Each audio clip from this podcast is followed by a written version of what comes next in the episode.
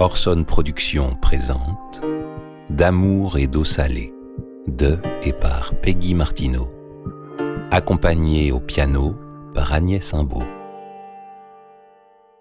Épisode 6 Ce matin-là, nous sommes au lit, Philippe et moi. On entend Adèle se lever, très discrètement. Elle veut être sûre d'avoir la primeur de nous réveiller. Chaque matin, son père et moi, nous faisons semblant de dormir. Et chaque matin, nous nous exclamons ⁇ Oh là là Un petit lutin me chatouille les pieds !⁇ Je n'aurais jamais imaginé désirer autant faire famille. Comment oser rêver encore à la famille? Génération sida, génération divorce. Avec mes proches, nous partageons le constat de l'échec du modèle familial de nos parents en tant que couple dont nous sommes les héritiers. Je m'aperçois seulement aujourd'hui de ce que ça a de confortable pour moi, de soulageant, de possible, d'investir une famille sur la ruine d'une autre. Faire autre chose que ce qui était censé marcher, miser sur le chemin de traverse, construire notre maison en forme de tipi, inventer la post-famille. L'échec est consommé, c'est plus simple construire une ZAD de la famille sur les ruines du modèle standard, éculé, que nous avons tant de mal à continuer de légitimer dans nos vies personnelles.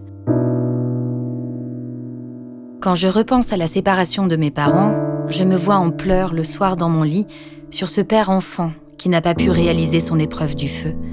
Celle, après avoir été un amant, d'être un père et un compagnon aux côtés de ma mère, Shiva des temps modernes, working girl aux shorts courts et talons hauts, faisant le constat, lorsque ses filles auraient grandi, en parlant de mon père qu'elle avait adoré, adulé, d'avoir eu du mal à assumer un troisième enfant à problème. Le risque de l'échec m'a terrassé si longtemps. Avec Adèle, j'apprends.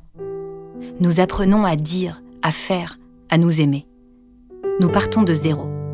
Et c'est cela que j'aime. Il n'y a rien. Être belle-mère, c'est assumer d'emblée d'incarner le contre-exemple. Ce rapport qui n'induit rien de naturel, de physiologique, nécessite d'apprendre un nouvel alphabet, de partir en terra incognita, avec son vagin et son couteau. Il y a cette vigilance perpétuelle à ne pas envahir l'autre, cette pudeur bouleversante à s'aimer. À chaque fois que nous nous disons je t'aime avec Adèle, je pense rien ne nous oblige à nous aimer. C'est un amour non forcé, non dû. Un amour qui s'invente d'instant en instant, où chaque jour nous osons un peu plus. Un je t'aime qui pèse ses mots. C'est comme courir les yeux bandés, nous inventons ensemble notre destination. Ce matin-là, nous lisions des histoires au lit. Soudain, Adèle leva le nez du livre et nous dit ⁇ Mon rêve, ce n'est plus de voler, c'est d'avoir un bébé. Tu veux dire d'être maman un jour? Non, que Peggy, tu portes un bébé dans ton ventre. Puis elle s'est levée, j'étais déjà en train de pleurer, et nous a montré comment elle pourrait apprendre au bébé à descendre les escaliers sur les fesses pour ne pas tomber. Tout à coup, je me suis souvenu que j'attendais mes règles. Je pourrais t'aider. Je pourrais prendre un petit couteau et te couper pour sortir le bébé. J'ai regardé Adèle au fond de ses yeux noirs, son regard habité, son regard vieux comme le monde je me suis demandé si elle savait quelque chose que j'ignorais. Je me suis demandé s'il était possible que son désir ait exaucé mes profondeurs, fasse advenir un être de chair et de sang. Est-il possible qu'elle ait senti un fluide de vie et d'amour à l'instant même où son père et moi n'en avions pas encore conscience? J'ai repensé à cette soirée quelques mois auparavant où Adèle s'était enfermée dans les toilettes pour parler à la dame au bout d'un moment, elle était ressortie, m'avait caressé la joue et avait murmuré ⁇ Je suis désolée, Peggy, mais tu ne pourras pas avoir d'enfant. ⁇ Devant ma tête ahurie, ça n'était pas tant les mots qu'elle avait employés, mais son ton d'adulte, sans appel, sans embâge, qui m'avait marqué. Elle était repartie au WC. Attends, la dame, elle n'a pas fini. Elle était revenue à petits pas en me disant tu pourras peut-être avoir un fils qui s'appellera Monique. C'était fou, c'était drôle, c'était troublant. Je m'étais promis de faire un test le lendemain.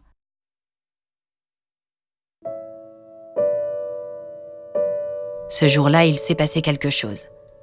Quelque chose d'infime. J'étais sur le canapé, Philippe et Adèle étaient en bas.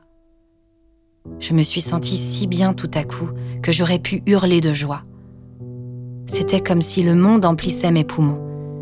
Je me sentais pleine des saisons, des bonheurs et des malheurs traversés, comme si mon enveloppe avait été une jachère faite de toutes les expériences accumulées, une terre labourée, trempée, asséchée, trouée, parfaite.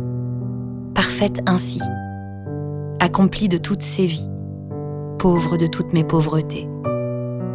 Définitivement heureuse dans cet instant suspendu, à l'heure du désir de tous les possibles. Je raconterai à Adèle cette histoire un jour. Comment elle était la première à avoir deviné ce que nous ignorions. Comment elle avait fait exister son frère ou sa sœur ce matin-là, petit haricot en voie d'expansion dans mon corps, fruit de l'amour.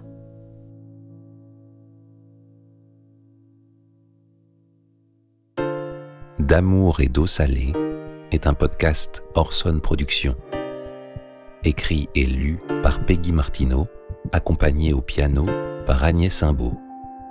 Réalisation et montage, Romain Mallet. Mixage, Pierre-Yves Roupin.